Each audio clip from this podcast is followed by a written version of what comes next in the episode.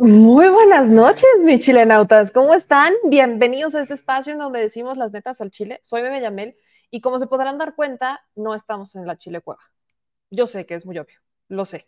Pero eso no nos va a impedir a todas y todos decir lo que se tiene cuando se debe y a la hora que se tiene. Así que no se les olvide lo importante que es compartir la transmisión, vamos con las manitas arriba, ayudarme a compartir la transmisión y díganme si se escucha bien, si se ve bien, todo chido. Este, muy probablemente esa mano, esa mano, mano árbitro, mano, mano, o sea, estoy viendo una mano, sí, sí, estoy viendo una mano y es la mano del productor, claramente. La mano que mece la cuna de esta transmisión, señor productor, porque yo muy bien aquí echándote carrilla porque es mi hobby favorito. Sí, ya vi ya te la sabes. Es que uno no sería yo si no te echara carrilla. ¿Verdad? Claro que sí. Dicen que todo bien, sonido y todo. Y qué bonita, la neta sí se ve bonita. O sea, nos costó mucha lana la estrella de Puebla. Porque no te use.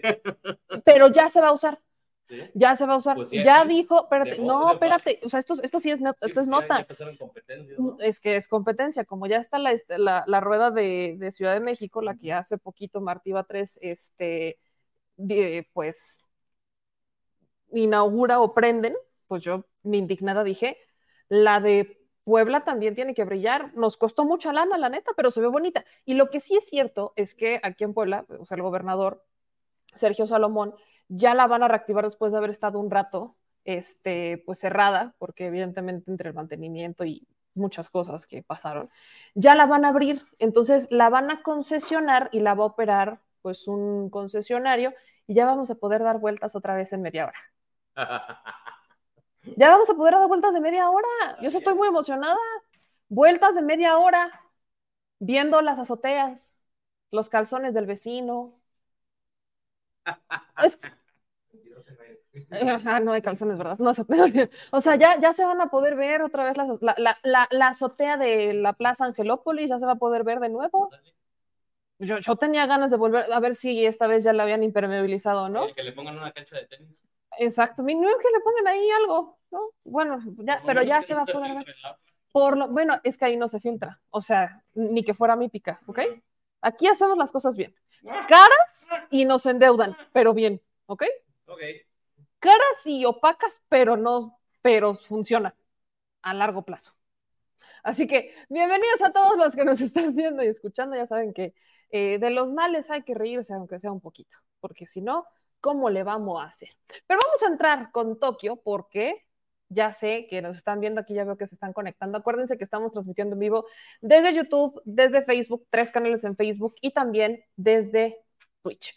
Gracias a todos los que comparten, esta ya se la saben, es lo más importante que nos ayuden a compartir la transmisión, dejar sus comentarios y activar las notificaciones. Y pues sí, sí, sí, sí, sí vamos a hablar de Xochitl hoy. ¿Estás listo para defender a Xochitl, señor productor? Hoy no. Muy bien. Hoy no. Hoy, señor productor. Estoy listo, pero no lo voy a defender. Ah, ok. Estás listo, pero no vas a defender. ¿Por qué dices que la defiendo? Porque alguien tiene que defenderla. Mauricio Tabe lo hizo. Si Mauricio ah, Tabe pudo, tú no. Pues vamos a hablar. Ya sabes a quién defiendo. Lo dijo. Lo aceptó. ¿A ti? Sandra Cuevas. Yo nunca dije Sandra Cuevas. Todo el mundo sabe en este espacio que tú defiendes a Sandra Cuevas. ¿Qué tengo que hacer? ¿Pintarme los labios de rojo? ¿No es suficiente que me vista de rojo? Qué cosa, de verdad, lo, que uno tiene. Pero no, hermanas, ustedes no hagan eso. no hagan eso. Pero bueno, ya, vamos a darle. Vamos a rolarla. Fíjense, mi gente chula, que esta polémica de la Casa Roja de Xochitl Galvez sigue dando de qué hablar. Y lo peor es que los panistas son muy malos para defenderse. La neta. Sí son pésimos, no se ayudan. No se ayudan en la transmisión de ayer platicábamos de que toda esta investigación, o sea, todo este tema de la casa o de las casas de Xochitl Galvez nace por una investigación periodística de Daniela Barragán en Sin embargo. La neta es que sí lo voy a decir, creo que Morena, por supuesto, lo agarra y lo politiza, ya sabemos cómo son los políticos, pero lejos de hacerlo bien, creo que ellos también cometieron un error y empezaron a darle el pretexto a la oposición, en este caso Xochitl Gálvez y a los panistas desde esa trinchera, de dar o intentar darle la vuelta a un claro asunto de ilegalidades, a un tema ético incluso, le están dando la vuelta por el punto político. Así que lo que creo que tenemos que hacer, sobre todo como sociedad, es regresarlo a los hechos, no a la grilla. La grilla iba a estar y la grilla ahí se va a quedar, pero vamos a regresarlo a los hechos. Mañana vamos a, platicar con Daniela Barragán, lo íbamos a hacer hoy, pero pues ya saben, temas de, ustedes ya se imaginarán, pues no se nos dio. Y mañana vamos a profundizar justo con la reportera, con la periodista que hace la investigación que detona el que Morena en Ciudad de México ahora solicite que estén o que vayan a demoler la casa en donde actualmente vive Xochitl Gálvez. Pero este es un tema que, insisto, se debe de regresar a, lo, a los hechos, a lo político. Y para eso vamos a empezar con las propias declaraciones de Xochitl Gálvez.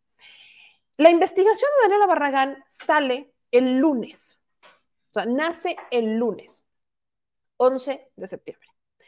En los periodistas suben el video y explican cómo hay irregularidades con dos casas de Xochil Gálvez. Una casa es cuando ella era delegada de la Miguel Hidalgo, que pues comprometió para que pues su palabra valiera, ¿no? Apuesta esta casa con el argumento de que ella juraba y perjuraba que nunca, o sea, que no iba a dejar embargados a los de la Miguel Hidalgo y que no iba a ir a un siguiente cargo, sino que iba a concluir su periodo como delegada. Al no cumplirlo, pierde la apuesta y ella dice que pues esta casa la dona al colegio salesiano.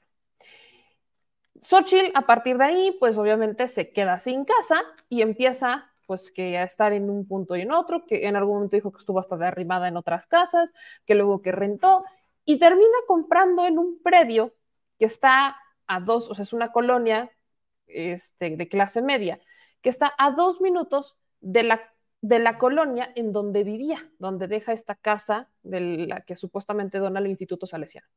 Entonces, Xochitl Gálvez vivió con esta narrativa, nace la investigación de Daniela Barragán y no solamente exhibe que la casa que Xochitl apuesta y pierde al convertirse en senadora y abandonar o dejar la delegación Miguel Hidalgo, no solo que esa casa no la donaría, sino que se la vendió a Mariana Gómez del Campo. Y luego, la segunda casa o la casa en la que actualmente vive Xochitl Galvez es un predio que ella, antes de irse de delegada, o sea, antes de irse de la delegación y convertirse en senadora, le autoriza la construcción a este desarrollador inmobiliario, ella autoriza este predio, o sea, que se, que se construya, tiene una terminación de obra, pero no tiene una autorización de uso y ocupación. Eso significa que Xochitl Galvez no debería vivir, sí puede ser suya y la obra está terminada y lo que ustedes quieran, pero esta obra todavía no tiene el permiso para ser habitada, es decir, no debería ni siquiera tener los servicios básicos, agua, gas, drenaje, o sea, estas cosas ni siquiera deberían de existir en este predio porque al no tener ese, esa autorización, pues entonces Xochitl Galvez no podría ni siquiera vivirla porque, repito, no tiene los documentos para solicitar que le instalen la luz o el agua. Por obra y arte de magia, vive en esa casa y evidentemente, pues si vives en una casa, podrán no tener el uso, pero de que tiene los servicios, pues yo no me imagino a Xochitl Galvez sin tener los servicios. El asunto es que en medio de todo esto se hace una grilla y el día que esto estalla, los reporteros le preguntan a Xochitl Galvez, pero no por la investigación que detona la solicitud de Morena, sino por un video de Víctor Hugo Romo. Que Víctor Hugo Romo fue delegado de la Miguel Hidalgo antes que Xochitl, luego llega Xochitl y luego regresa a ser delegado después de Xochitl. Entonces, Víctor Hugo Romo sube un video explicando esta irregularidad con este predio, con esta casa y que no tiene el uso eh, o no tiene el permiso de uso y ocupación. Y es allí cuando el reportero del 11 le pregunta a Xochitl Galvez en la conferencia del martes que qué onda con estas irregularidades. Y entonces Xochitl no solamente se indigna, sino que dice que ella puede hacer lo que quiera con sus casas y que casi casi no nos tiene ni que avisar. Sí, pero no. Quiero que ustedes escuchen este, este momento de esta conferencia de prensa del Grupo Parlamentario del PAN, que ocurre el martes 12 de septiembre, un día después de que sale la investigación de Daniela Barragán y que también sale este video de Víctor Hugo Romo a raíz de esta nota periodística. Eh, me gustaría preguntarle sobre este video que el día de ayer subió Víctor Hugo Romo, en donde denuncia que usted presuntamente tiene una casa de un valor muy alto y también donde se ventila que realmente no hizo una donación de este departamento que usted prometió donar cuando fue bueno, delegada en la Miguel Hidalgo. ¿Nos podría explicar un poco, por favor? A ver, se hizo una donación privada al Colegio Salesiano. Se están construyendo unos laboratorios. No voy a decir más porque es una donación privada. Este, se cumplió. Otra parte mi marido aportó. Pues no dice el presidente que soy una empresaria millonaria, que no puedo tener una casa que vale 9 millones 700 mil pesos, es todo lo que tengo. Este, entonces, realmente no hay dinero ilícito, este, lo que tengo lo he ganado producto de mi trabajo. Así es que el señor ya, no, como no le funcionó lo otro, ahora saca esto, pero bueno, vivo en una colonia de clase media, este, no, no es nada extraordinario y la compré con recursos lícitos. Cuando la autoridad me requiera, le daré la información a la autoridad. Este, esta donación que usted hace, hubo un contrato de compraventa con, con Mariana Gómez del Campo, como se, como se evidenció en este video que señala Yo le puedo vender la casa a quien quiera, ¿no? Y no, no tienen por qué hacer público a quién se la vendí. Otra vez es información confidencial. Entonces se vendió la casa, una parte se donó y otra parte fue para mí, pero eso es un tema privado. ¿Vale? Gracias. Yo quisiera comentar algo, nada más así como colofón. El tamaño de las mentiras en esos videos es apenas una parte del tamaño del miedo que le tienen a Xochitl Galvez. Sería todo. O sea, salen a decir que todo esto es porque el presidente le tiene miedo a Xochitl Galvez. Quiero, quiero dejar claros varios puntos, porque la narrativa que están usando desde este lado es que, o sea, que le tienen miedo a Xochitl Galvez. Pero cuando Xochitl Galvez era delegada de la Miguel Hidalgo, ella pues sí iba derrumbando predios y aquí está este video. Este es, o sea, Xochitl Galvez, el peor error de Xochitl, lo voy a decir así, es que ella fue, o sea, y no quiero decir error porque al final, qué bueno que hagan todo tan público. La bronca es que no te acuerdes que hiciste públicas muchas cosas, que te aventabas estos operativos tipo Sandra Cuevas y que eh, demostrabas que de que se puede, se puede.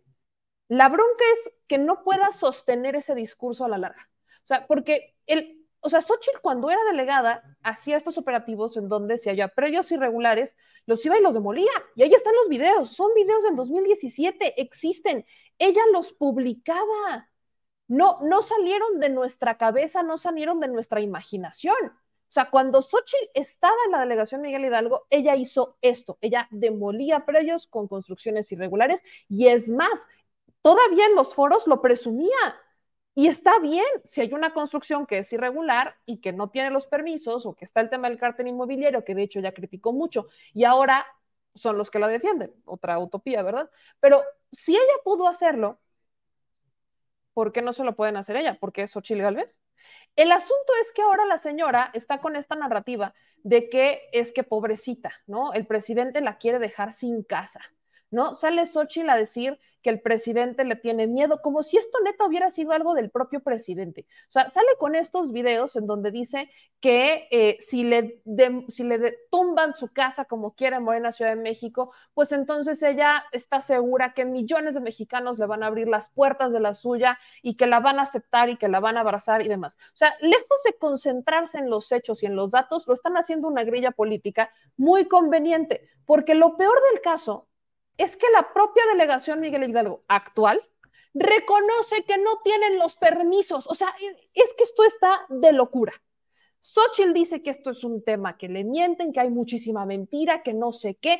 Ah, pero el, oh, el actual delegado de la Miguel Hidalgo, el, porque ya no es delegado, gracias, el actual alcalde, Tabe, empezó a dar entrevistas. Y en las entrevistas voy a publicar una que es del Reforma, ¿eh?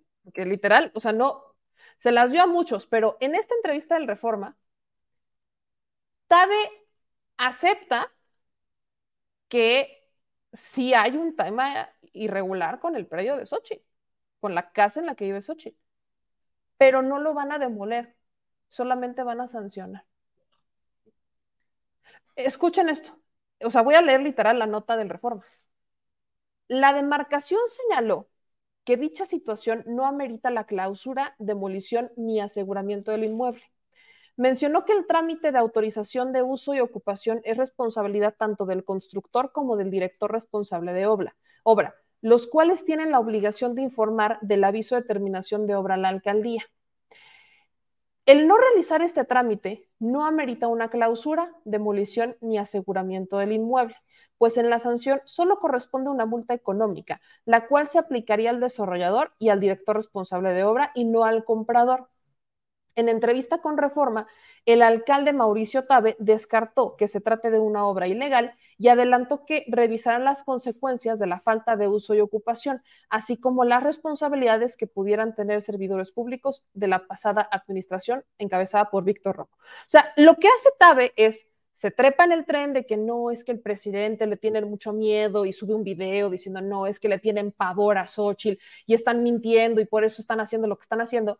Pero ya cuando se lo empiezan a preguntar medios de comunicación, sale Mauricio Tabe a decir que pues sí no tiene permiso de uso de habitación, o sea, sí es cierto, pero que no amerita que se vaya a tumbar la casa, sino que amerita una sanción.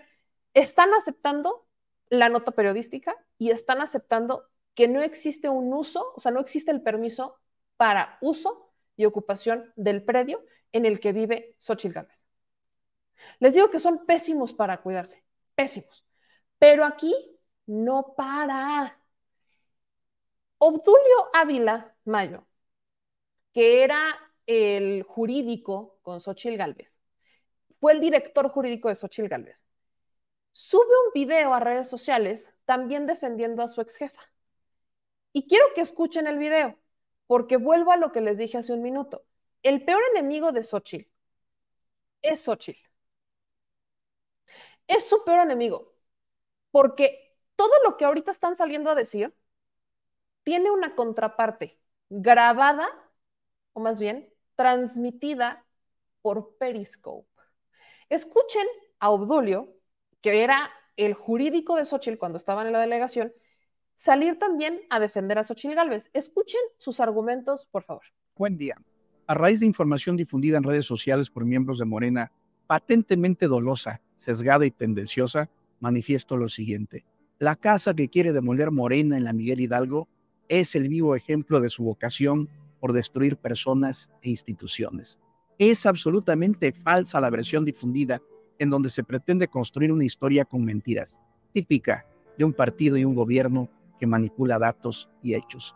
Quienes lo difunden envían a sus porros en un acto de desesperación para desviar la atención de los graves problemas de seguridad económicos y sociales en todo el país. Lo hacen porque además pretenden ocultar el desasiado proceso de elección de su candidatura presidencial. Los videos y materiales difundidos son parte de un ejercicio de transparencia, legalidad y participación ciudadana que socializaba públicamente la obra privada con vecinos, constructores y la autoridad. Fue un ejercicio único e inédito en el país que propició una reforma legal y el surgimiento de la figura de publicitación vecinal. Esos hechos que señalan y que me corresponden fueron actos de gobierno nunca cuestionados, ni legal ni políticamente. Hasta hoy, que Morena ve con miedo el crecimiento de la simpatía ciudadana por Xochitl. No te dejes engañar. Las socializaciones fueron un gran instrumento de la ciudadanía y siempre las defenderé como una política exitosa y aceptada vecinalmente. Morena ataca porque quiere robarse la elección con un golpe de Estado técnico, demoliendo o acuchillando instituciones vía el presupuesto, inhabilitando opositores y ahora al estilo de las viejas dictaduras, quieren demoler la casa de una opositora. Abráce mismo. Tienen pánico, porque la esperanza tiene nuevo rostro y voz. Hay un nuevo tiempo y les duele, el de Xochitl. ¿Me pueden decir, pregunta de examen, eh, cuál fue el argumento de Obdulio? Él era el jurídico. ¿Cuál era el argumento? Es que le tienen miedo. Ah, pero tres doritos antes, tres doritos antes, está este video que Obdulio omite, porque hay algo muy interesante que están haciendo en, o sea, los seguidores de Xochitl y sobre todo en el PAN y demás. Es decir, que Víctor Hugo Romo no hizo absolutamente nada por este predio. Y sí, yo lo dije y lo vuelvo a repetir. Creo que a Víctor Hugo Romo, que fue alcalde de la Miguel Hidalgo después de Xochitl, por supuesto que hay que cuestionarle por qué si el predio presentaba irregularidades, por qué si estaban y existían, por qué él no hizo nada. Según las versiones del equipo de la Ciudad de México, la razón radica en que no sabían en realidad, o sea, que el predio, sí, Xochitl lo deja en 2017, pero se empieza a construir hasta 2018. Y durante el periodo que estuvo eh, Víctor Hugo Romo en la alcaldía Miguel Hidalgo, pues en realidad sí se trabajaban los trámites, pero pues a ellos ya todavía, o sea, ni siquiera les tocaba todavía entregar o revisar el permiso de uso y ocupación. O sea, que a ellos sí dejaron el trámite, lo dejaron abierto, pero pues llega la elección 2021 a y digo, a, a, Romo no lo reeligen, se va y entra Tabe.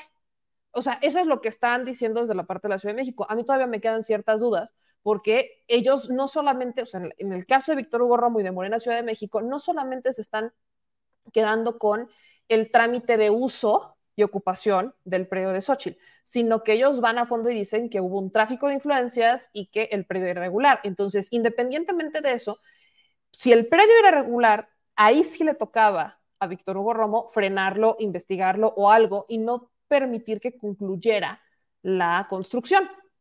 O sea, hasta ahí es donde yo sí le cuestionaría a Víctor Hugo Romo. Pero lo que hacen desde el lado del PAN o desde el lado de Xochitl es decir que toda la responsabilidad recae en Morena y ahí es en donde cometen un error, porque los permisos de construcción los dejan en la administración de Xochitl. Y es el propio Obdulio Ávila, el jurídico de Xochitl, que a través de Periscope transmiten la presentación pública del registro de manifestación de construcción en Sierra Santa Rosa, número 62, Reforma Social, en lo que actualmente es la Casa Roja de Xochitl. Y aquí está la transmisión. Una transmisión de 18 minutos de Periscope, en donde sale el mismo sujeto que acaban de escuchar diciendo que Morena le tiene miedo y que ellos son los responsables de todo y que si no le hubieran tenido miedo, entonces ellos hubieran hecho algo en su cuando ellos fueron a la alcaldía. Sí, pero no, porque Xochitl se va de la alcaldía dejando los permisos de la propiedad en la que va a vivir. Y luego Xochitl sale y dice que ella no sabía que iba a vivir ahí. ¿Quién? O sea, escuchen, o sea, quiero ver si alguien le hace sentido esto. Me estás diciendo que quien fue delegada en ese momento de la Miguel Hidalgo, que autoriza el permiso de construcción de una propiedad y que lo autoriza en 2017. Aquí está la fecha de esta transmisión, que fue el 7 de agosto del 2017. Lo autoriza en 2017 cuando ella ya había, pues, dicho que no se iba a ningún lado, todavía no, todavía no se resolvía lo del Senado, porque eso fue hasta el 2018. Ya estaba en miras, ya estaba apostando la casa, o sea, ya se lo preguntaban. En 2017 ya le preguntaban a Xochitl y ella muy envalentonada ya había apostado su casa. Ella juraba en 2017 que ella no se iba, o sea, que ella no iba a buscar ningún otro cargo. Pero me estás diciendo que un año después, cuando tu casa ya la perdiste, y lo dejaré entre comillas, ¿verdad? Perdiste la casa. Me estás diciendo que no sabías que te ibas a vivir a un predio que tú autorizaste un año antes. Y luego salen con argumentos de que autoricé muchos predios. Me queda claro que autorizan muchas construcciones, pero también las estuviste demoliendo cuando eran irregulares. Entonces, no te acuerdas que este predio en particular, tu jurídico hizo una transmisión en Periscope presentando que iban a construir ahí. Ahí está. O sea, qué bonita es la política de hoy. Porque todo tiene una transmisión. Ahora escuchen, y aquí está la fecha. Esta transmisión fue a las 7:15 de la noche, el 7 de agosto del 2017. Y aquí está Obdulio, el mismo que dijo que le tenían miedo y que todo esto era un tema del presidente, demostrando que ellos son los que autorizaron la construcción de este predio. Entonces, a Víctor Hugo Romo, lo único que le podemos cuestionar es si él se enteró o no que había irregularidades en el predio y por qué no las frenó mientras él era el alcalde de la demarcación. Escucha esto. lo que implica que usan el 40.33%, arriba 10.33%. Y aparte se escucha la patada, debo decir, Periscope. Periscope. 1039.35 metros cuadrados. O sea, se escucha horrible. Disculpen que los interrumpa de esta manera, pero es que ahí está, miren, hasta le voy a hacer ahí una pausita. Ahí están los responsables, ¿no? Las recomendaciones para las obras de construcción. Aquí está toda su transmisión. En esa época, todo- ahí están los planos. Vamos a entrar, ¿no? Porque yo soy la que colindo con todo el terreno, prácticamente. Hasta una vecina hablando de quiero ver cómo le van a hacer porque yo colindo. Ahí están. 18 minutos con 14 segundos y aquí están los mapas, o sea, más bien los planos. pero está en el medio nivel. Abajo, o sea, todo esto está libre. Aquí no hay, no hay este. O sea, me está diciendo Xochitl que no se acuerda de este predio en el que ella actualmente vive. Quieren que yo crea eso. Perdón. Pe- o sea, sí, seamos netas. Cuentos a Walt Disney. Ajá, cuentos a Walt Disney. Ese sí se ha aventado unos cuentos bien chidos.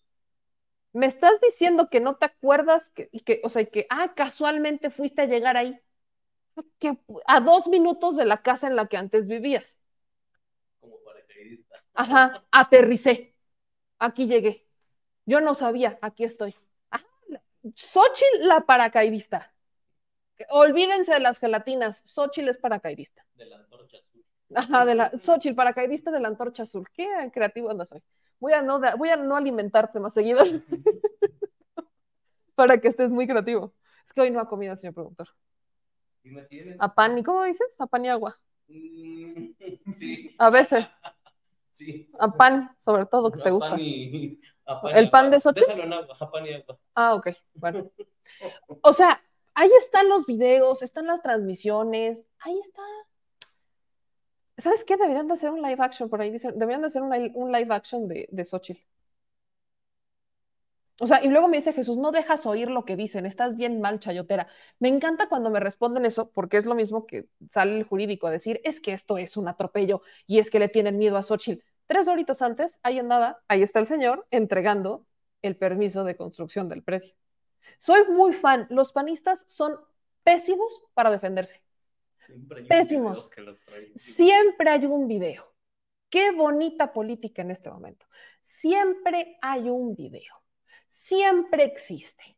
Por eso, cuando les digo que está todo el tema de la grilla y que si van a demoler y que si no van a demoler y que si morena y que si no morena, lo hacen con un cierto conocimiento como de intentar despistar al enemigo, quedarse en la grilla, hacerme, o sea, hacerlo como un tema muy mediático y olvidar que sí hay responsabilidades que les tocan.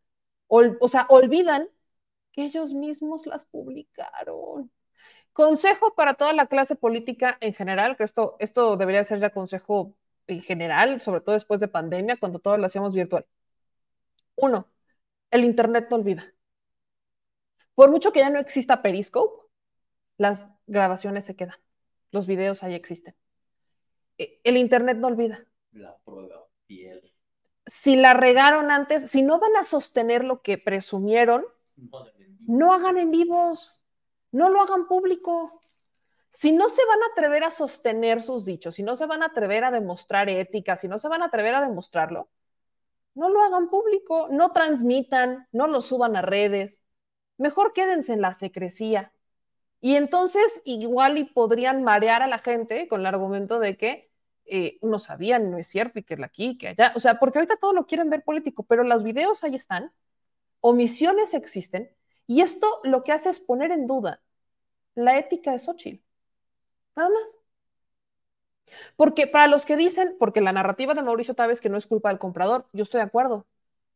Pero, pregunta millonaria, ¿cómo le haces para vivir en una casa que no tiene el documento que te solicitan para hacer el trámite y que te pongan la luz y que te conecten el agua? ¿Cómo le haces?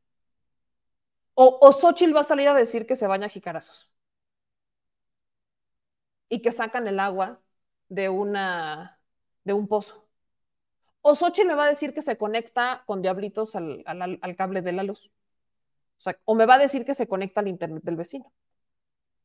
Porque quiero solamente recordarles que el documento que no tiene Xochitl Galvez, que reconoce Mauricio Tabe que no se lo ha dado y que va a haber una sanción, es el documento que te piden para ponerte agua y para ponerte luz. Nada más. Si no tienes ese documento, no te conectan el agua y no te conectan la luz. No tienes predial, pues. Que alguien a mí me explique cómo Xochitl tiene servicios básicos. ¿Es tráfico de influencias? No lo sé. Esa es, la, esa es la respuesta que estamos esperando. Nada más esa. Es lo único que estamos esperando. Que nos responda, que nos diga cómo le hace para tener servicios en un predio que no tiene el documento que te piden para tramitar esos servicios. Yo aquí sigo en el limbo, como que ya saben, uno aquí está esperando a ver qué pasa, pero este es un nuevo cuestionamiento a Xochitl Galvez con un tema de los predios. Y la cereza del pastel sigue siendo el predio que supuestamente le dona al salesiano, porque ahora dice Xochitl que ella le puede vender su casa a quien quiera, y sí, se la puede vender a quien quiera. La bronca con esa casa, que es la que empeña, es que dijo que la iba a donar al salesiano. Dijo eso, ¿no? Ella empeñó que iba a vender esa casa al salesiano. O sea, que esa casa se le iba a donar al salesiano. Pero en la conferencia dice que una parte se fue al salesiano, donde van a construir unos laboratorios, y que otra parte se la vende a Mariana Gómez del Campo. ¿Cómo le haces para partir una casa? Y que en una se construyan laboratorios. ¿O acaso Xochitl nos está diciendo que los laboratorios son de Mariana Gómez del Campo? O sea, me está diciendo Xochitl que entonces, pues, porque es lo que se entiende, ¿no? Ella dice que una parte de esa casa se fue al Salesiano y otra a Mariana Gómez del Campo y que se la puede vender a quien quiera porque es su casa. Y sí, tiene razón. Pero ella empeñó su palabra con esa casa. Y se la, o sea, en una parte dice que se están construyendo laboratorios. Entonces, digo, unir los puntos no es tan complicado. Ya sabemos que hay muchos políticos que se vinculan con farmacias y con la industria médica para sacar muy buena lana, de ahí su bronca con el tema de salud. Entonces me está diciendo, y bueno, si hablamos de los Gómez del Campo, olvídense, seguro es un hecho. Pero me está diciendo Xochitl que entonces esa casa se la vende a Mariana Gómez del Campo, ni Mariana Gómez del Campo la registra como suya, aunque existen los documentos, porque están los documentos en donde se ve el nombre, notariales y demás, que ella compra la casa por 8 millones, es de Mariana Gómez del Campo, y entonces esos 8 millones, Xochitl le da 4 millones al Salesiano para que, para que construyan los laboratorios y se queda con 4, o sea, perdiendo no salió. Perdiendo no salió. Ganó 4 millones al menos, si esa es la lógica de Xochitl. Porque ella dice que perdió, ¿no? Que ella puso en jaque a su familia y pues sí es cierto, pero ella empeñó su palabra con esa casa. Años después nos enteramos que esa casa, pues la señora la terminó vendiendo a otra política que no declara que está, o sea, que ya es su casa, pese a que existen los documentos. Y eso sí es un problema porque son servidores públicos. Y existe algo que se llama declaración patrimonial. Y en la declaración patrimonial tienen que publicar todos sus bienes. Legalmente, Mariana Gómez del Campo tuvo que haber declarado el predio que lo compró. Tuvo que haber declarado que lo compró. Y Xochitl Galvez tuvo que haber declarado que ese predio ya no era de ella. Ninguna de las dos lo hace. Y entonces Xochitl se enoja cuando se lo preguntan y dice que eso es privado. Sí, señora, lo que usted quiera hacer es privado, nada más que como es servidora pública nos lo tiene que informar. Nada más. O sea, no le estamos diciendo que lo haga o no lo haga. Aquí el tema es, sí, si es privado, es su decisión, usted haga lo que quiera, pero nos tiene que informar en una declaración patrimonial cuando hacen este tipo de movimientos, cuando aparecen o desaparecen predios. Ni una lo hace ni la otra. Entonces, son cuestiones que se le critican sobre todo a una mujer, y quiero ser muy enfática con esto, que cuestionó la casa rentada del hijo del presidente. O sea, porque si vas por la vida cuestionando al hijo de un presidente cuya esposa y él rentan una casa en Estados Unidos sin trabajar en el gobierno, sin tener comprobado que reciben dinero del gobierno, ni mucho menos, les criticas y hasta armas unos legos de la casa de Houston. Es más, hasta te vas a la casa de Houston rentada para hacer todo un show, pero no puedes dar la cara sobre una propiedad, o en este caso, dos propiedades que se te cuestionan a ti. ¿Con qué cara? Perdón, no es nada personal, pero vuelvo a lo que he estado diciendo toda la semana. Si esto fuera un concurso de a ver quién es la política o el político más incongruente de la historia, los panistas aventajan y Xochitl gana. Sin lugar a dudas. Miren, no se pone ni en tela de juicio. Usted juzgue. Y miren, para muestra un botón, la incongruencia de los panistas tiene niveles muy interesantes. Esta semana se ha estado haciendo muy viral el video de una maestra que sale bailando, ¿no? Hoy se los voy a poner. Pero lo que a mí me parece muy curioso es que la incongruencia panista, ahí les va la muestra de la incongruencia panista. La diputada del PAN, Teresa Castel, sube un video quejándose de esta maestra, porque es un video que hasta Javier la, o sea, vaya, en TV Azteca se desvivieron porque es un tema que toca los libros de texto. Esta es, este es el fragmento de la maestra Ana María Prieto, del cual se han burlado toda la semana. Quiero que usted lo vea. De todo lo maravilloso de esta propuesta es que ya no es el saber acabado, rígido, descontextualizado, sin sentido, sin significado, sino lo que ven es transformarme y transformar la comunidad. Es ser solidarios, entrar en colectivo, en comunidad. Es otra manera de pensar, no es el individualismo de yo aquí y yo sí sé y yo me saco 10 y tú te sacaste 5, lero, lero, maro, mero, yo sí voy a ser exitoso y tú no. No, no es eso. ¿Sí? Ahora el asunto es todos somos uno para todos y todos para uno. Y sobre todo lo maravilloso de esta propuesta. este es el video que, del que se han burlado desesperadamente. Pero pónganme atención, porque hoy veo que vienen muchos seguidores de Xochitl o del PAN. Y, y, está muy padre. Está, la neta estoy muy emocionada porque solamente están dejando sus mentadas, pero no escucho y no leo argumentos. Entonces, quiero. Espérenme, aguántenme, síganme, síganme muy claro en este hilo. Por favor, hagan catarsis, pero síganme este hilo. Este video se burlan toda la semana. Sale la diputada Teresa Castel del PAN, que es súper conservadora, ya tocaremos en esta semana, cómo está volviendo locos a los de la extrema derecha, ¿eh? porque Teresa Castel es de esta, de esta rama de conservadores del PAN que no cree ni en la identidad de género, que no cree en la diversidad, así tipo Lili más o menos. O sea, ya hablaremos de eso esta semana. Pero que ha salido a defender a Xochitl Galvez de los Verástegui y de los Gilberto Lozano. Entonces, al respecto del video de esta maestra, sale Teresa Castel a decir esto en un video. No le pierdan detalle porque aquí viene la cereza del pastel. Bien dicen que cuando un bufón se muda a un palacio no se convierte en rey, el palacio se convierte en un circo. Y en México lamentablemente llevamos cinco años de que nuestro Palacio Nacional esté convertido en un circo lleno de payasos, arlequines, bufones, paleros, de alguien que se cree rey. Ya no solo tenemos que aguantar a un presidente que en lugar de trabajar, se la pasa poniendo canciones de Chicoche y Grupo Firme por las mañanas.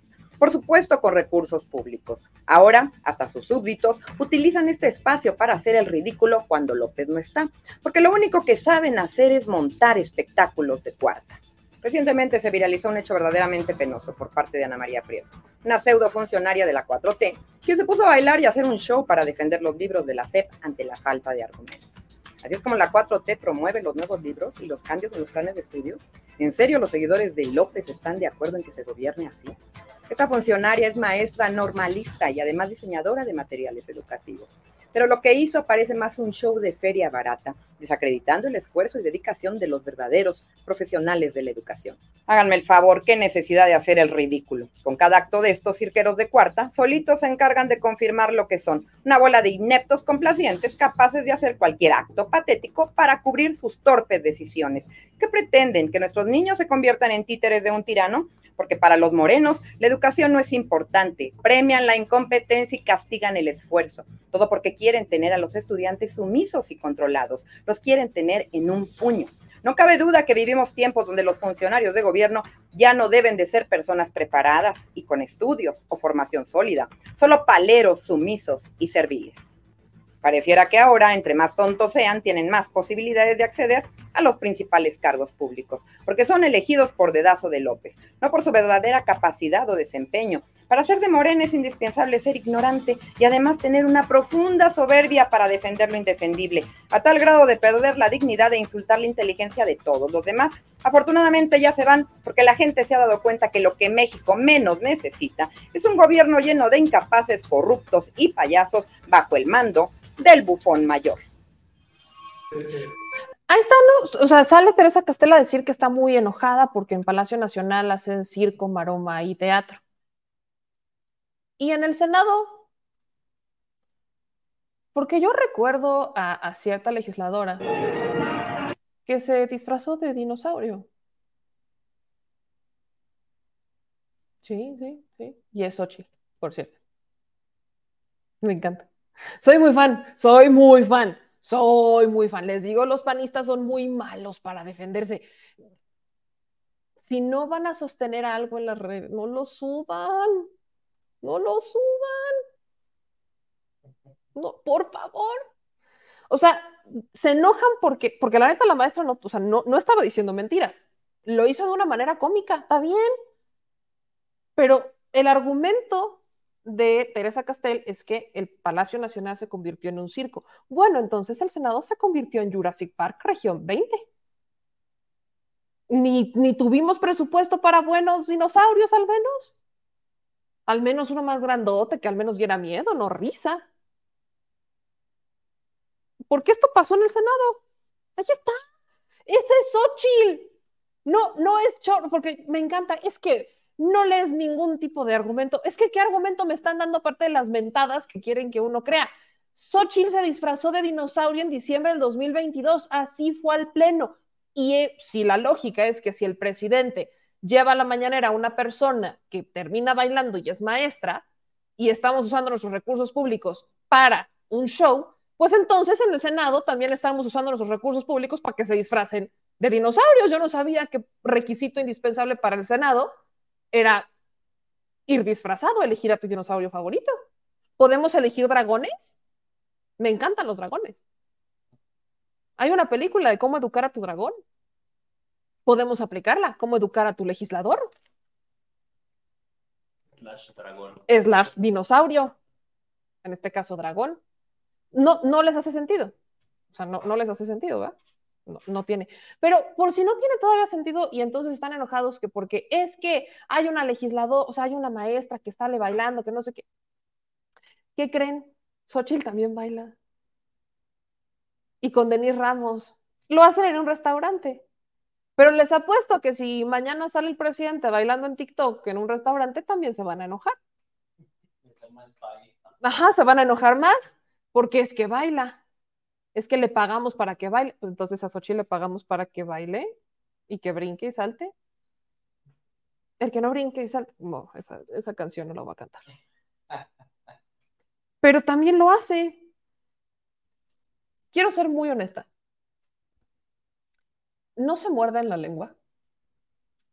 Neta. O sea, hagan un ejercicio de reflexión. No se muerden la lengua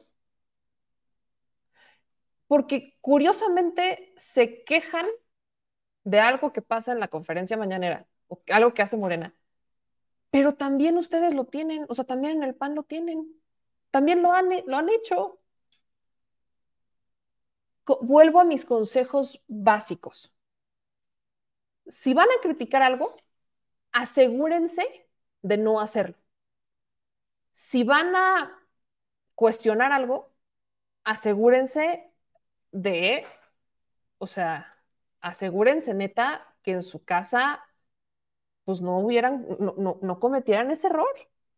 Si dicen que son diferentes, asegúrense de tener argumentos para demostrar que son diferentes.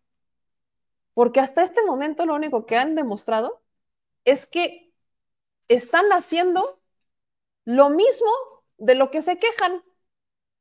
Y al final bailan al sol que les pone el presidente López Obrador.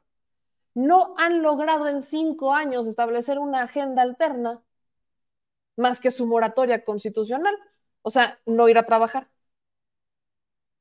No ir a trabajar. O sea, ir a sentarse a calentar la silla, porque esa es la moratoria. La moratoria es irse a sentar en su curul, cerrar los brazos y no decir nada. Si para eso les pagamos, para no hacer nada, y esa es su agenda alterna, pues yo no sé cómo nos van a querer gobernar si es que esa es su idea de convencernos, porque argumentos yo no les encuentro. En cinco años no han logrado establecer una, un proyecto alternativo. Lo único que han logrado eh, articular es que quieren regresar al pasado, pero no se han dado cuenta que si la gente votó en 2018 es para que ese pasado se quedara en el pasado, no para regresarlo. Y claro, la administración de López Obrador no es perfecta, ¿eh? Hay muchos errores, hay muchas cosas que quedarán por concluirse, por supuesto. Ninguna administración es perfecta. Hay buenos y malos, hay unas que son todavía peores que otras, pero no querer reconocer sus errores es el primer error que cometen, porque sin darse cuenta, se volvieron sus peores enemigos. Bailan al son de la persona que dicen que más odian. Solamente hablan de esa persona y nada más. Entonces, ¿de qué se trata? ¿De demostrar que son diferentes o peores? Yo ahí se las dejo a ustedes. Y síganme lamentando, lamentando me causa conflicto. Ahorita les doy su dosis de terapia, no se me molesten. Aquí está su justificada terapeuta para ayudarlos con esta transición milagrosa. Vámonos ahora al otro lado de, de la política, que es con Morena. El día de hoy, Claudia Sheinbaum, ya como coordinadora de los comités de la defensa, acude con los diputados, acude a los diputados, algo de lo que se queja Movimiento Ciudadano, porque dice, eh, sobre todo el diputado Jorge Álvarez Maynés, que fueron muy serviles a Claudia Sheinbaum, porque literal todos los diputados fueron a apoyarla. Pero hay varias cosas que ocurren en esta visita de Claudia Sheinbaum a la Cámara de Diputados. La primera de ellas es que por mucho que Ebrard ha estado consolidando que tiene un gran apoyo, sobre todo en los legislativos, ya veníamos escuchando que hay ciertos diputados y senadores que se empezaron a echar para atrás para apoyar este discurso de unidad y empezar a dejar solo a Marcelo. Pero lo que dicen las versiones de los eh, legisladores de Marcelo Ebrard es que esto fue por presiones. Y aquí está este video que retomo de Leti Robles de la Rosa, que le entrevista a la senadora Malu Michel, en donde ella dice que la razón por la que estamos viendo que más legisladores están apartando del proyecto de Marcelo es porque los presionaron para respaldar a Claudia y alejarse de Ebrard. Senadora, pero lo cierto es que ese grupo de legisladores federales sigue cerrando filas con Marcelo Ebrard. Claro, evidentemente al interior de Morena y nadie nos lo puede prohibir. Al contrario, hay algunos y algunas que dijeron, yo ya no puedo estar en este grupo, eh, estoy muy presionada porque les hablaron sus gobernadores, sus gobernadoras, y yo tengo que tomar mis, decisiones.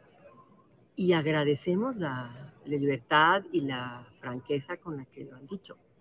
Y otras y otros dicen, hemos recibido presiones, pero no vamos a ceder porque estamos en este proyecto por convicción. Está muy bien. Entonces, en este momento estamos aquí. Senadora, pero lo cierto es que ese grupo... Ahí está, ¿no? Entonces dice Malú Michel que pues han sido por presiones. Pero entre que sean peras y sean manzanas, Claudia Sheinbaum ya, en, ya con, los, con los legisladores, sobre todo esta fue una reunión con diputados, da dos mensajes importantes. El primero es que pues no importa cuánto la hayan apoyado y quienes la apoyaron o si no la apoyaron.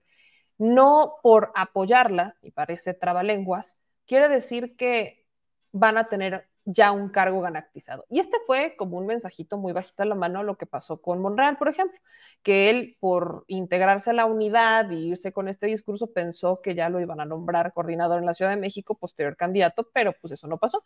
Así que creo que este mensaje también era muy importante sobre todo para aquellos que la apoyaron durante todo este proyecto, que pensaban que nada más, porque así suele pasar en la política, por haberla apoyado, ya, garantizado el, este, el dedazo, el apoyo o el respaldo, o como dice la doctora, la mano.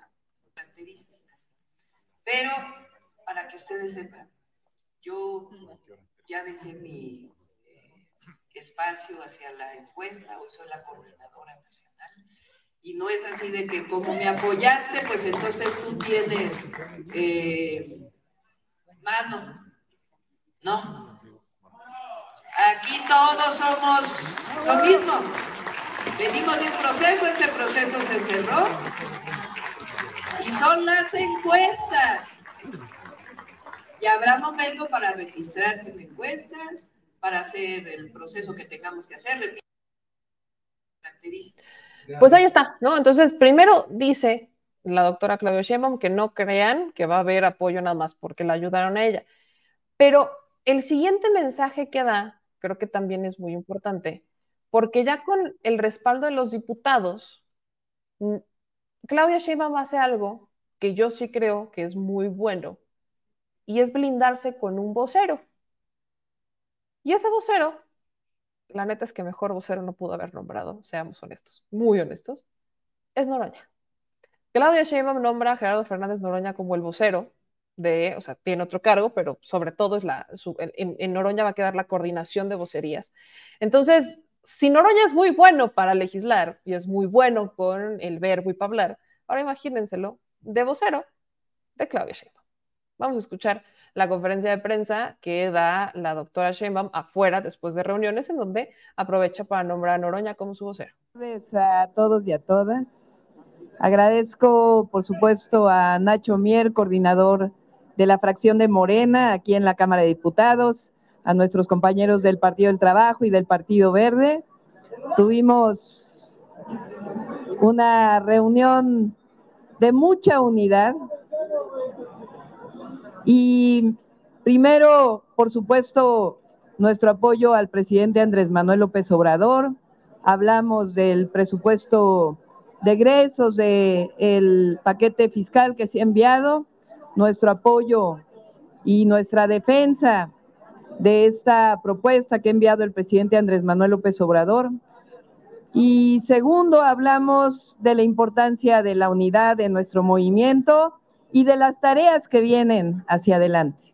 Fue una excelente reunión y de mucho apoyo. Yo les agradezco porque realmente todos y todas estamos unidos con la cuarta transformación de la vida pública, con lo que representa su continuidad, no solamente en el momento actual, sino históricamente lo que representa para el pueblo de México este momento que estamos viviendo.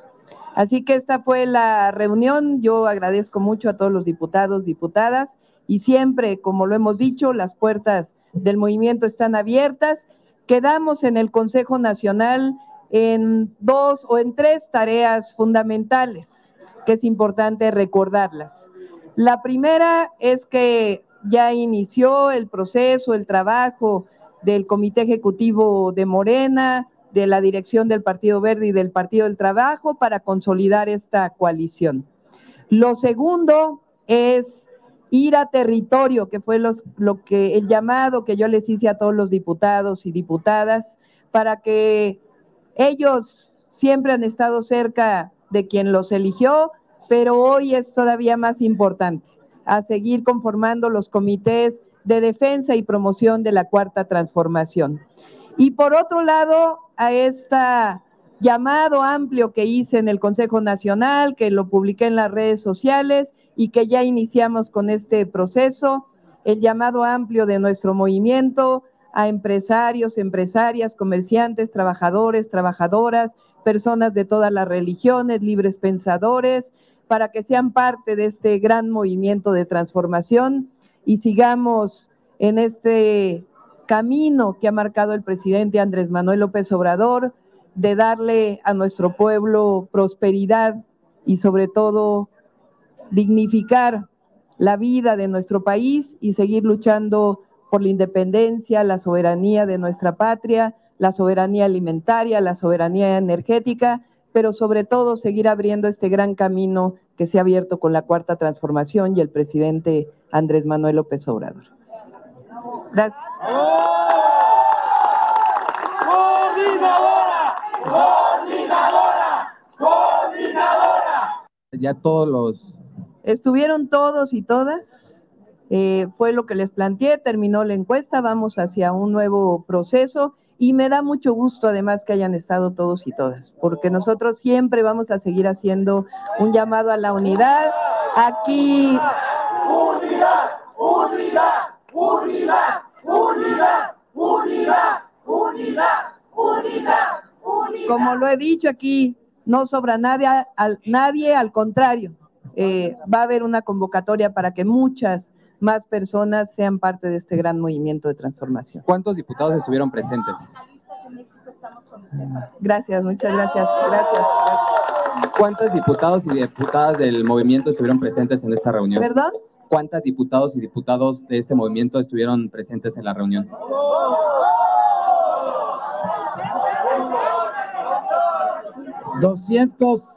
nueve. Gracias. Eh, doctora, preguntarle, ya que ayer anunció eh, los encargos para Ricardo Monreal, para Don Augusto, para el diputado con licencia Gerardo Fernández Noroña, ya tiene un... Él me va a ayudar en la vocería, va a ayudar en la vocería Gerardo Fernández Noroña.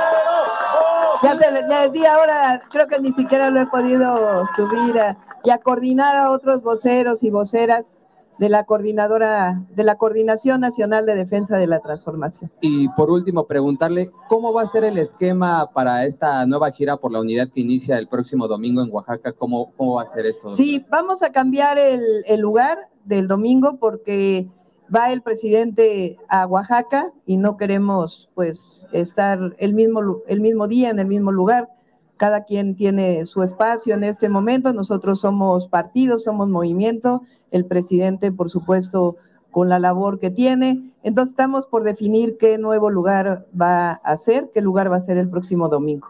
Pero son reuniones primero internas eh, de unidad y después van a ser asambleas dentro del marco que podemos ahora electoral y también de invitación a la firma ya de este acuerdo por la transformación. Gracias, buen día a todas y todos.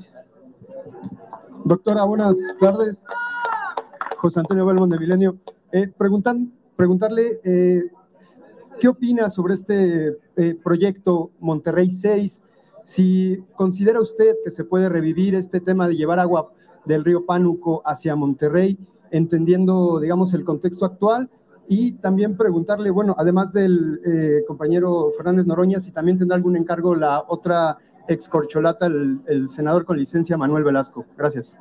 Sí, Manuel, estamos por reunirnos con Manuel eh, y estamos, recuerden que este es un periodo de coordinación nacional de defensa de la transformación, todos tienen una tarea en este proceso y si quieren ya en su momento hablamos de los proyectos concretos. Yo he hablado que el tema del agua es un tema fundamental para el país, particularmente para el norte y el centro del país y por supuesto ya hablamos de esos temas. Gracias. Última pregunta, Jimena Mejía de Imagen.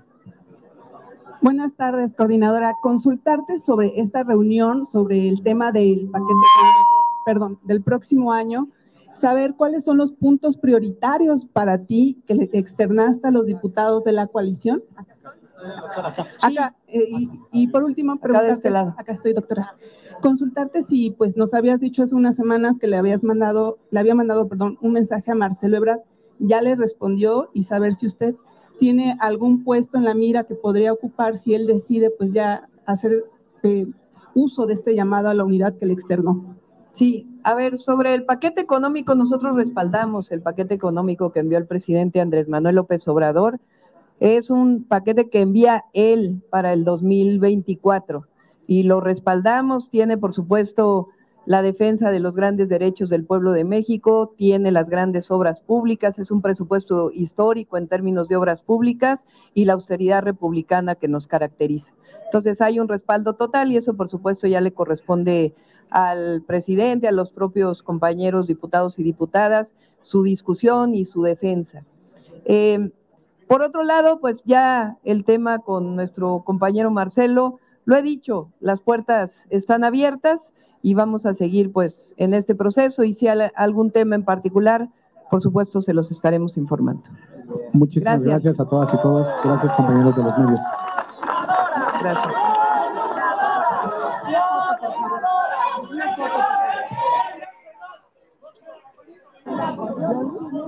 Pues ahí está. Eso fue el mensaje de Claudia Sheinbaum, en el que pues ya nombra a Gerardo Fernández Noroña como el vocero. Le sigue abriendo las puertas a Marcelo, dice que eh, pues ellos estarán esperando, que él es pues muy libre, ¿no? Y que puede hacer lo que quiera, pero que las puertas siempre van a estar abiertas para Marcelo Ebrard. Al respecto de esto, pues el diputado Gerardo Fernández Noroña da un, un en su videocharla, ya sabemos tradicional, explica un poco, ¿no? Ya como vocero, de hecho lo titula, titula esta transmisión Vocero parte 1, en la que habla un poco de este proceso y ya empieza a tomar como esta actitud del vocero de Claudia Sheinbaum, el vocero de esta, pues de esta coordinación de la unidad y de los comités de la defensa. Vamos a escuchar un poquito de lo que dijo Noroña en esta conferencia o en esta videocharla. Antes de la reunión que tienen ustedes, Julio César Vega Noroña es pueblo, saludos desde San Juan del Río, San Juan del Río, donde hice la importantísima declaración el 17 de agosto. Entonces, eh, la verdad es que, bueno, hoy se va a dar una cosa dual, porque voy a platicar del encuentro que tuve con Claudia y por lo tanto cómo surgió el tema de la vocería y por lo tanto también cómo está viendo las cosas ella, que es parte de mi tarea. A partir de hoy, de compartir, y lo comparto aquí como he compartido siempre. Yo eh, le planteé, eh, estoy convencido, igual que ella, pues que eh, Marcelo Ebrard tiene un espacio en el movimiento, bien ganado, bien ganado. Segundo lugar en la encuesta, indiscutible, no, no hubo así como, como Adán Augusto que se fuera que pudiera alguien interpretar como un empate técnico, o inclusive quien puso a a Ana Augusto por encima. Ahí no, no hay discusión. Marcelo es la segunda posición y le corresponde liderar el Senado, si así lo decide. Si primero si se, incorpora. Entonces, Claudia está optimista. Yo le dije, pues yo no lo veo. Pues yo he compartido aquí mi visión. Ella piensa, parece que han tendido puentes eh, diversos, que hay buena comunicación y que y de, parte, hoy fue insistente Claudia en la reunión con las diputadas, diputados, de que está abierta la puerta, que su lugar ahí está. Ahorita con Azucena Oresti, decía la periodista, son, la derecha quiere pleito, la derecha quiere que nos desgastemos, la derecha quiere ver sangre. Y entonces dicen que tiene 120 diputados, pues nunca, hombre. ojalá hubiese tenido.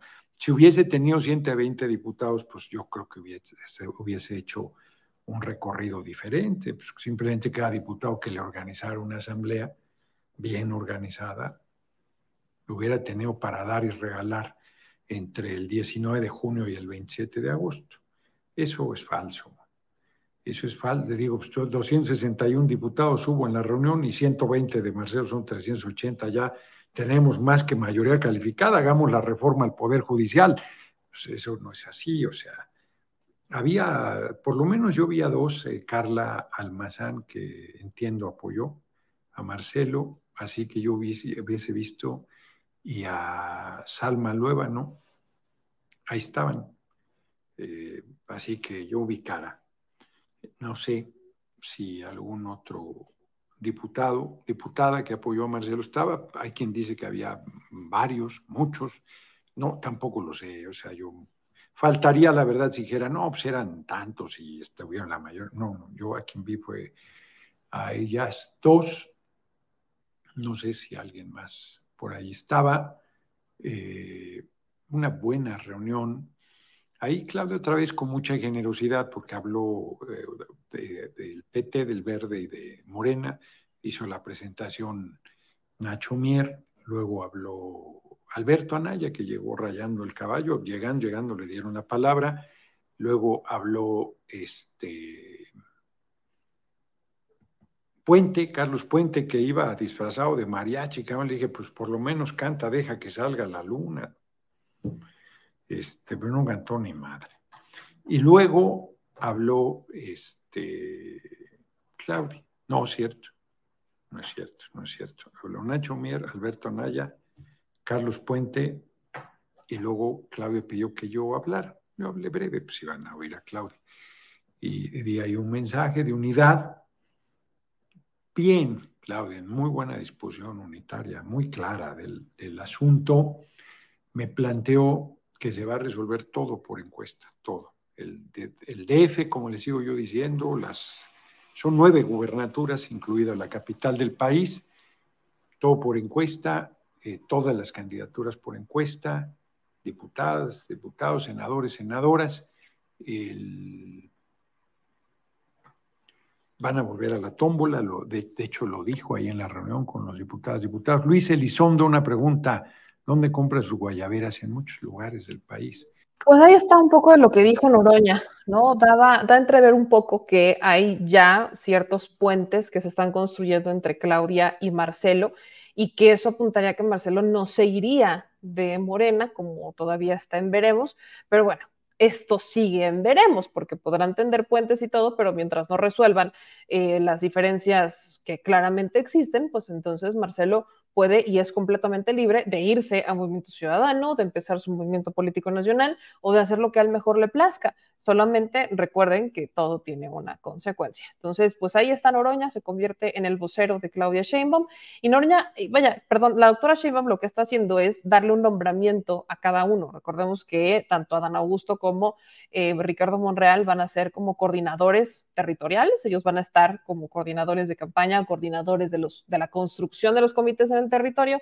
Noroña va a tener la coordinación de las vocerías eh, y también una coordinación, un enlace con este con temas más este, robustos. Es más, voy a buscar aquí el, el tweet completo porque no solamente le da como el, la coordinación de, de, vocerías, sino que le da como un enlace, ¿no? Se convierte también en un enlace de organizaciones sociales y civiles, ¿no? Aquí está, justo el tweet de Claudia Sheinbaum, el cargo completito de Noroña es la coordinación de vocerías y el vínculo con organizaciones sociales y civiles, mientras que tanto eh, Monreal como Adán se van a convertir en los coordinadores eh, de la construcción, digamos que en territoriales, los de las estructuras, y veremos Velasco. Vamos a ver Velasco qué coordinación le dan, ahora que le tocará a Manuel Velasco, y faltará Marcelo, a ver si Marcelo le dan algo, si se terminan de tender los puentes o no.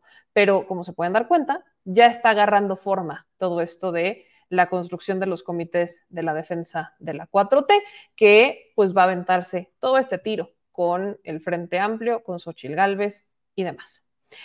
Y ya casi nos vamos, porque hoy va a ser un programa cortito. Hoy sí es un programa cortito porque todavía tenemos carrera amplia. Luego les cuento el chisme. Ahorita no. Luego les cuento el chisme. Ya se enterarán. Todos ya saben que a mí me encanta llenarlos de sorpresas.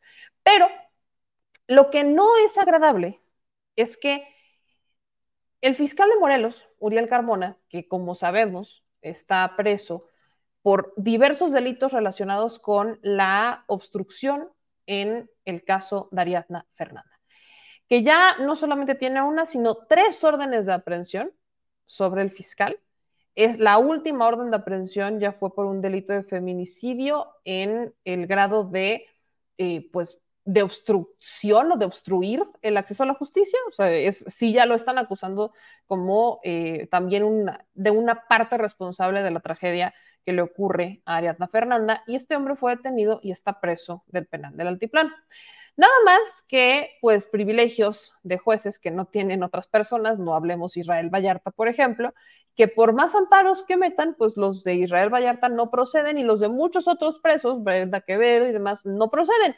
Pero no seas un fiscal, porque ahí sí, quítate que ahí te voy. Dos jueces federales le han concedido amparos al eh, fiscal o exfiscal de Morelos, Uriel Carmona, que eh, pues evitarían que se generaran nuevas órdenes de aprehensión en su contra. Eh, según estos dos amparos tramitados por jueces federales en el Estado de México, la, vaya, el Estado de México es el Estado de los notarios o el Estado de los amparos. Recuerden que cualquier eh, político que requiera un amparo siempre puede acudir al Estado de México y ahí encontrar a un notario dispuesto a ayudarle. Pero pues justamente son dos jueces federales en el Estado de México que le tramitan estos amparos al exfiscal, fiscal en el limbo, Uriel Carmona, eh, estas demandas fueron presentadas ante los jueces del sexto y octavo juzgado de distrito en materia de amparo y juicios federales del Estado de México, los cuales dieron suspensiones provisionales y de plano en contra de cualquier acto que la Fiscalía General de Justicia de la Ciudad de México pretendiera realizar. El asunto es que este último documento que usted está viendo es de un tribunal federal que ordena la inmediata liberación de Uriel Carmona, que, actualmente está enfrentando dos procesos y se le suma una tercera orden de aprehensión del pasado fin de semana por, y aquí está el delito, por el delito de feminicidio en su calidad de auxiliador. Entonces, pesa sobre este señor tres, tres órdenes de aprehensión. El tribunal ordenó que se le liberara inmediatamente porque tiene eh, fuero, porque es un fiscal que tiene fuero, pese a que en la Suprema Corte sí, sí se reconoce que tiene fuero, pero para ciertos delitos el, ese fuero no lo protege, que son delitos justo como el de feminicidio. Y este sigue siendo un caso polémico porque mientras hay jueces a nivel federal que están ordenando, esta es la tercera ocasión que un tribunal ordena que liberen al fiscal de Morelos. El tema, por la razón por la que no lo han liberado en este momento, ya con esta orden del tribunal, es que un juez de control de la Ciudad de México alegó que sus instalaciones permanecen bloqueadas. Entonces se atoró la liberación del penal de máxima seguridad del altiplano de este fiscal, pero es la tercera ocasión que se le pues se le intenta liberar. Recordemos que hubo una previa en donde ya había salido del penal, pero por aquí salió y afuera ya lo estaban esperando autoridades este, de la Ciudad de México y de la Marina y lo volvieron a meter. Y ahí es cuando le vuelven a poner una, o le presentan o ejecutan más bien una tercera orden de aprehensión por el delito de feminicidio en su calidad de auxiliador. O sea, el tema con el fiscal de Morelos sigue dando mucho de qué hablar, porque es la primera vez que vemos que se procede como tal contra una autoridad como lo es un fiscal, que normalmente son intocables y nunca les pasa absolutamente nada. Ahí tenemos fiscales como el propio de Guanajuato, que eh, pues sobre él pesarán muchos delitos, pero como sigue siendo fiscal y parece que es eterno porque ya hasta la silla se le acomodó, no, no se mueve, nadie lo toca y siempre hay un vínculo de corrupción y de poder entre los fiscales y los jueces a veces, vaya, hay sanas excepciones, no quiero generalizar, pero es muy común ver que se ayudan unos y entre otros. Normalmente hasta en los errores, ¿no? Cuando vemos que los fiscales, que son los responsables de realizar las carpetas de investigación, presentarlas ante los jueces para que entonces los jueces terminen el caso y puedan eh, dar sentencia, parece que tenemos fiscales que hacen que los jueces no den sentencia porque hacen con las patas los expedientes, abren carpetas donde no deberían y con, eh, literal, con las patas. Y los jueces no les corrigen ni nada porque tampoco es su chamba, pero se aprovechan también de ahí para dejar en libertad al criminal que quieran. Y también dejar en libertad gente que no debería de pisar eh, las calles. Entonces, tenemos una tercera, tercera instrucción para liberar a este señor y habrá que ver qué pasa con las autoridades eh, de la Ciudad de México. Recordemos que este es un caso que particularmente llega, eh, lleva la fiscal Ernestina Godoy, que es la fiscal de la Ciudad de México, y nosotros pues todavía estamos en, en veremos, en veremos de si logran, porque es una estrella floja, vamos a ver si efectivamente logran que la, pues, se quede en la cárcel y que se le procesen por los delitos que se le han estado imputando, que son delitos bastante graves, o si va a terminar saliendo, porque todavía eso está en un cierto limbo. Vamos a, esperar qué dicen las autoridades. Mientras tanto, gente chula, eh, ¿qué pasa con el gobernador del estado de Morelos? Pues ya quiere gobernar otro lugar. Sí, sí, Cuauhtémoc Blanco, que pues muchos dicen que el asunto del fiscal de Morelos está vinculado directamente con una venganza o persecución política por Cuauhtémoc Blanco, cuando en realidad hay una, creo yo, justificadísima razón para investigar al inepto fiscal de Morelos y a todo su equipo, que ya detuvieron a más fiscales de su jurisdicción o de su administración, sus empleados, pues. Mientras eso pasa, la neta es que sí es muy cuestionable, Cuauhtémoc Blanco todavía no termina de gobernar Morelos, pero ya quiere solicitar licencia para buscar la jefatura de gobierno de la Ciudad de México. ¿Es que esto es en serio? Escuchen lo que dijo Cuauhtémoc Blanco. Este, eh, en estos días se los, se los comentaré.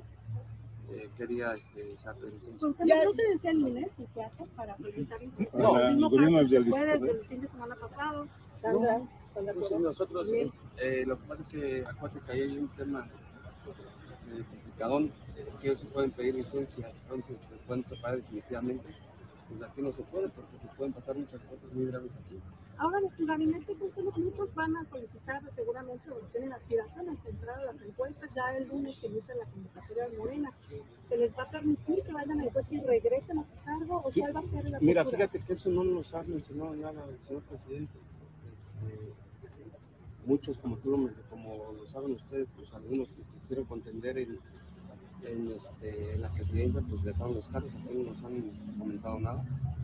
Eh, pero si es así, pues deben de de dejar el cargo para poder este, hacer aspirantes para ser gobernador o gobernador. Gobernador, ya se midió para la. Eso, como te menciono, este, lo vamos a ver con el tema de Mario Delgado, este, a ver qué nos, este, qué nos comentan. Eh, si él renuncia, pues él va a tener que renunciar, y si es ¿Cómo este, fue? ¿Pueden licencia, pedir licencia? pues pueden pedir licencia y pueden regresar al, al- al cargo sin ningún problema. Pero usted ya se midió ya. ¿Dónde? Sí, sí, ya, ya, lo, ya los tenemos, no te puedo dar los nombres ahorita, pero ya los tenemos. Este, como te menciono, este, esta- estos, en estos días este, se va a decidir si, si piden licencia se. Pero usted sí va a ir a registrar. Usted se va a ir a ¿Usted se va a registrar. registrar? Ya se midió usted en la capital de México. Acuérdate que yo nací ahí, entonces este, la gente me tiene mucho cariño, este, conozco eh, casi todas las delegaciones. Eh, Compite Ese- contra García Harfuch. ¿Es rival fuerte? pues, creo que todos son fuertes. ¿Te ves a la boleta? Nada más que sí, este... ¿Sí tiro con él? eh, no, no es tiro, simplemente yo le, yo le he dicho muchas cosas, la gente lo va a decidir. La gente lo va a decidir y la verdad que pues es una, esto es como el fútbol, que gane el mejor. Pero lo es el favorito de la, de la Claudia Sheinbaum, entonces. Pues no sé si va a ser el favorito de Claudia, pero yo creo que los que deciden son la gente, no, no deciden este, otras personas, simplemente los que deciden son, son los ciudadanos y ahí se va a ver quién, este, quién está arriba en las encuestas, tanto Harfuch como creo que también va Clara Brugada, me parece que también va Mario Delgado. Entonces todos los que vayan a competir por la Ciudad de México, este, pues tienen que hacer su mayor esfuerzo, tratar de convencer a la gente. ¿Y ella va a decidir también aquí? ¿Ella podría decidir también quién sería el candidato de Morena en Morelos? No, aquí ¿Quién va a decidir? Aquí lo han dicho que puede ser hombre o mujer, depende este, cómo se manejen los, los otros estados. ¿Pero quién va a decidirlo? Aquí lo decide la gente, es igual encuesta. E igual encuesta, aquí este, creo que el que esté mejor posicionado en la encuesta se va a ganar. Eh, como te menciono, se puede mover porque puede ser hombre, puede ser mujer, como en varios estados. Gobernador, ¿por qué la Ciudad de México y tiene alguna encuesta que lo haga con Ay, ayúdame, protégeme, Señor, con tu espíritu. Miren, si Cuauhtémoc Blanco gobernara, por ahí decían, como jugó en la selección.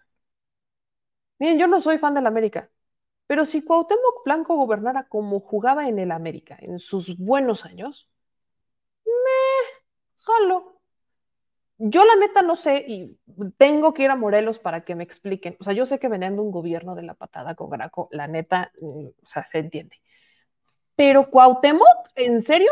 O sea, yo sí tengo muchas dudas de cómo ha sido el desempeño de Cuauhtémoc Blanco gobernando el estado de Morelos, sobre todo gobernando la, la- Cuernavaca, por ejemplo, porque de Cuernavaca vin- brinca a, a- a Morelos. Y ahora todavía no termina Morelos y ahora quiere brincar a la Ciudad de México. O sea, yo sé que es de Tepito, pero gente, sobre todo la banda de Tepito que luego nos ven, tengo una preguntita. ¿No se sienten un poco que medio molestos de que en vez de que Cuauhtémoc intentara, no sé, al menos gobernar la Cuauhtémoc, que es de donde está Tepito, y fuera esa quizás su prioridad porque ahí nació, ¿no se sienten un poquito enojados de que prefirió ir a gobernar Morelos? No sé, o sea, son muchas dudas las que me brincan, pero algo sí no me gusta es que todavía no terminan un cargo y ya quieren ir a un siguiente ejecutivo. Además, la Ciudad de México, todo el mundo ha asegurado, yo los veo muy confiados, que va a ser Omar García Harfuch, porque es el favorito de Claudia Sheinbaum. Yo escuché el video de Omar y todo lo que ustedes quieran, y, yo veo a un Omar García Harfuch que habla de construir con Claudia Sheinbaum. Y ya muchos están dando por hecho que va a postularse para ser jefe de gobierno, cuando en realidad, pues parece que solamente va a ir a construir el eh, proyecto de seguridad con Claudia Sheinbaum. Y es muy probable que la que termine ganando la encuesta sea Clara Brugada. A Clara ya le dieron la licencia. Entonces, yo no sé, yo, o sea, honestamente no sé este, cómo lo van a, manejar. Yo veo muchos seguros de que eh, va a ser Omar en la Ciudad de México y yo la neta no creo que vaya a ser así, pero pues veremos qué pasa. Al final celebro y espero que lo, espero que de verdad lo, pues lo, lo cumplan, porque del dicho al hecho hay un largo trecho, y sea, sea neta porque el pueblo lo decidió, o al menos con la encuesta, ¿no? Que sea a través del mecanismo que quieran, pero que no sea por dedazo, por favor. Eso es lo único que sí necesitamos defender, un mecanismo que no sea por dedazo. No me encantan las encuestas, pero es, eso es parte de la vida interna de los partidos políticos y a ver qué pasa. Vamos con sus comentarios. Dicen por aquí. Eh, no lo insulten, también quiere destruir la Ciudad de México, que dejó un desmadre en Cuernavaca.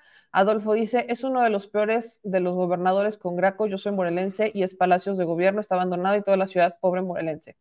Dicen aquí, el Cuau sigue siendo de Televisa, dice Esteban Gutiérrez. Mike Ávil dice, por el amor de Dios, quien propusiera semejante para gobernar la Ciudad de México, ya vieron a Peña Nieto gobernando, ya basta de güeyes de la farándula. Dice María López, Clara Brugada tiene el apoyo de Iztapalapa, gran cantidad de votos.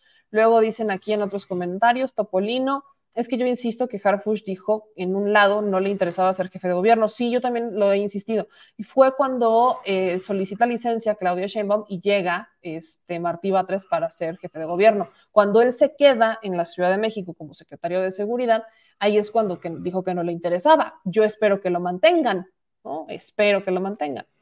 Dice eh, aquí en otros comentarios, Lala, todos con Clara. Dice, Nan, qué pena que piensen en votar por él. En fin, la ignorancia es atrevida. Este, dice Erimusic, ahora está el ahora está el PAN y no está tan mal, pero Benistain acabó con el municipio. Ah, de Laura Benistain hemos platicado mucho eso. Eh, dice Zach, hola, veme la rueda que se mira en tu ventana, es la que está en la ciudad de Puebla. Es correcto, esta es la estrella de Puebla, la famosa estrella de Puebla. Justo enfrente de esta estrella es en donde se dio la golpiza de estos jóvenes en contra de Neto Calderón es un joven aquí en el estado de Puebla. Parece que, por cierto, la investigación, subimos el video, se identifica que los jóvenes son del estado de Morelos o sus familias son del estado de Morelos, aunque estudian acá. Unos estudiaban en el TEC, otros en la NAHUAC. Al final, ambas universidades o ambas instituciones académicas los suspenden y pues seguimos esperando que se entreguen estos jóvenes. Sabemos que son ellos, las autoridades saben que son ellos, pero pues no se sabe del paradero, al menos hasta ahorita. Aquí en otros comentarios, Bernardino Ortega nos mandó dos dólares de super chat y dice, pura ta, ta, ta, dicen los hijos de, y los argumentos, es lo mismo que yo estoy preguntando. Por ejemplo, dice Margarita, ¿no? ¿Cuánto te pagan? Pero ve ardida juntarte con las vivas, no con las tarará. Margarita, ¿a quién le hablas? ¿Todo bien en casa? ¿Quieres que te recomiende una terapeuta?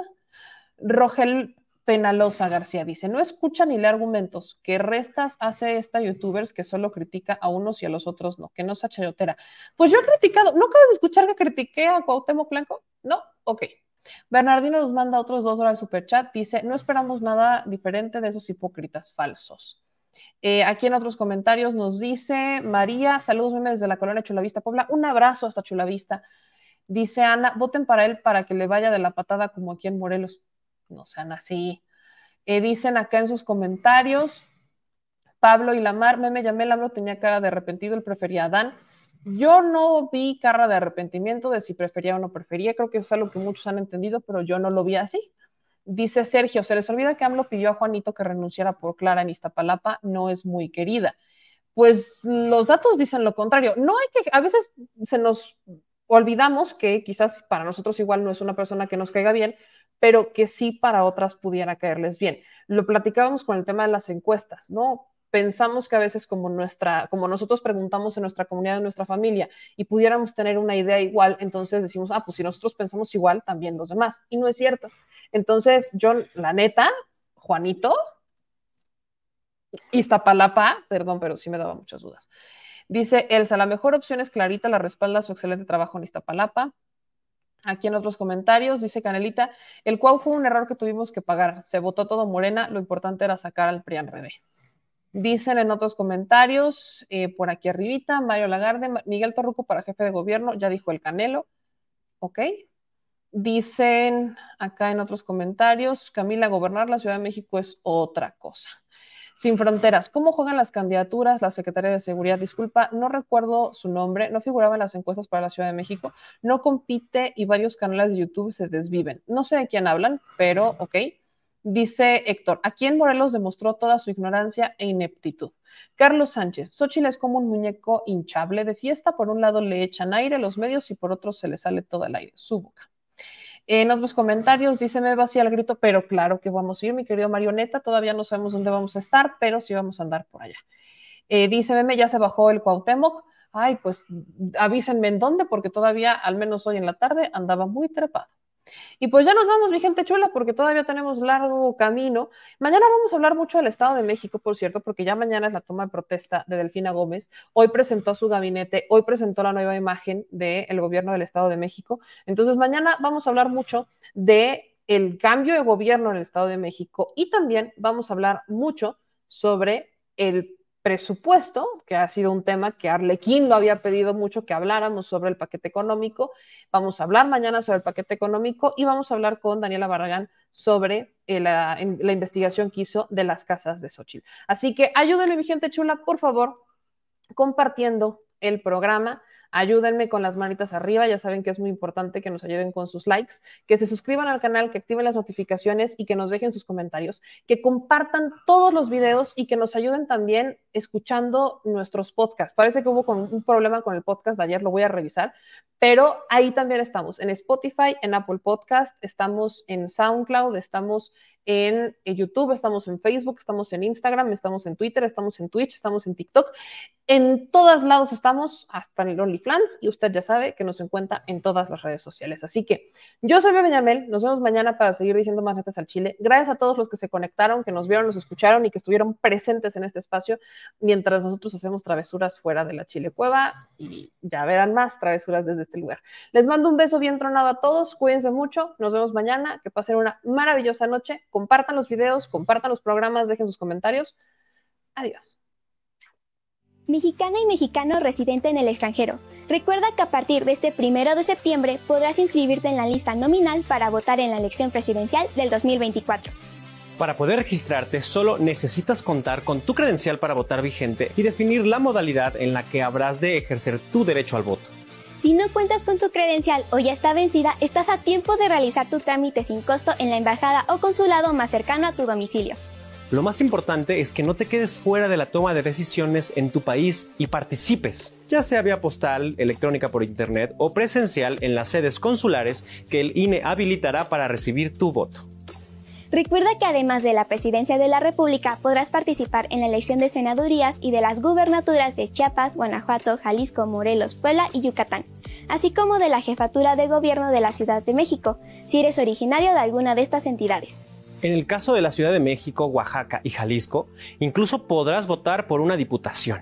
Por eso es muy importante que tengas tu credencial para votar vigente y te registres lo más pronto posible en nuestra página votoextranjero.mx porque México es importante para las y los mexicanos que residen en el extranjero. Y ellos son importantes para México.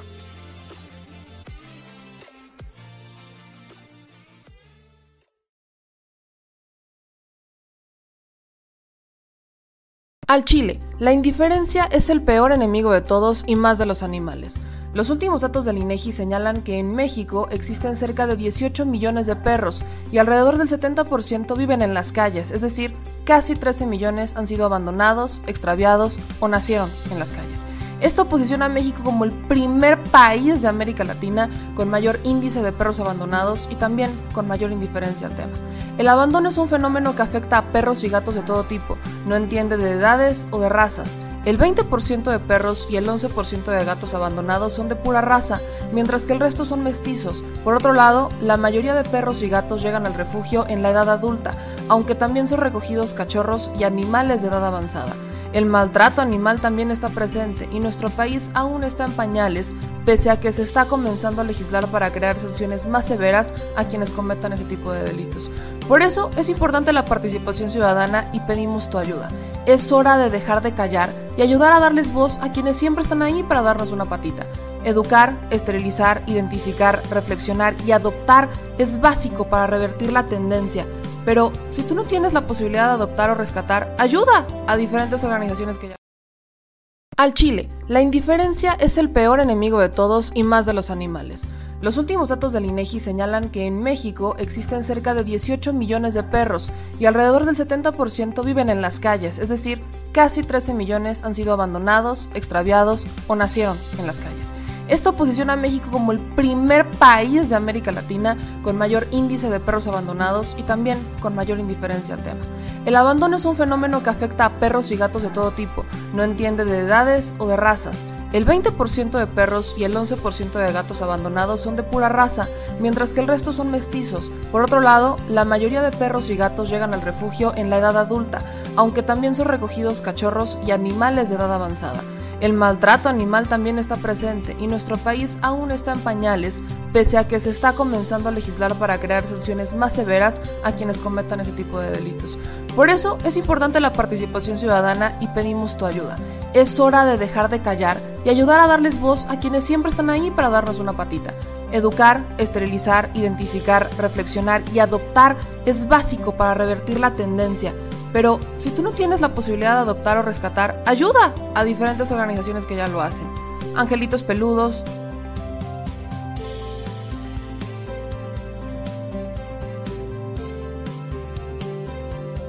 Amor sin raza.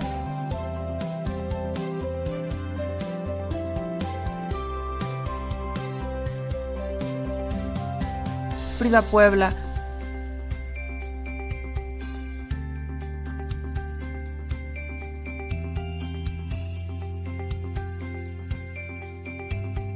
Rivera Rescue.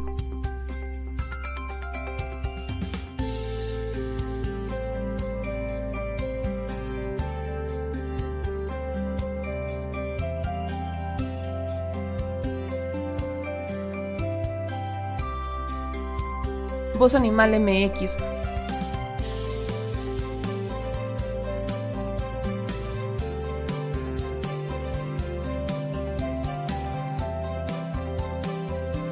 El albergue San Cristóbal,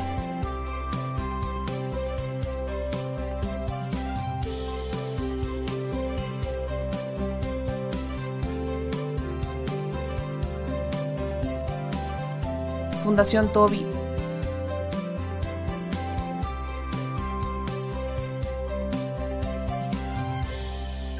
o Patitas Invisibles son algunas de las organizaciones a las que constantemente donamos y apoyamos, pero no es suficiente. Ayúdanos a que sean más voces las que salven vidas. Sus patitas, de verdad, pueden salvar tu vida. Difunde y dona.